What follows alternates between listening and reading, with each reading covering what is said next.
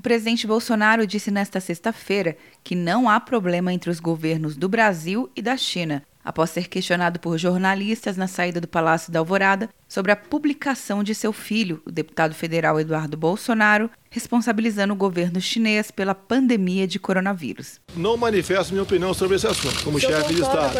Vocês têm dito e escrito constantemente que esse vírus nasceu em Wuhan, na China. Não existe problema com a China, Sim, mas eu, problema com a mas China. eu pergunto se o senhor Conversei pretende... com a Tereza Cristina hoje, tá, não temos problema com a China. Sim, mas eu... Bolsonaro disse ainda que pode entrar em contato com o governo chinês para pedir auxílio no combate à pandemia. Tem uma idade muito maior, a questão do vírus, lá que a curva está em, em descendência, os hospitais estão sendo desativados. O que foi utilizado para chegar a esse ponto, se houver necessidade, eu me ligarei sim para o presidente Xi, sem problema nenhum. Em resposta, a Embaixada da China no Brasil disse que a postagem prejudica a boa imagem do Brasil no coração do povo chinês.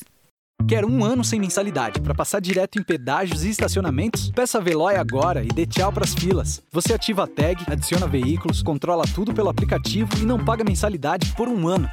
Por tempo limitado. Não perca. Veloy. Piscou, passou.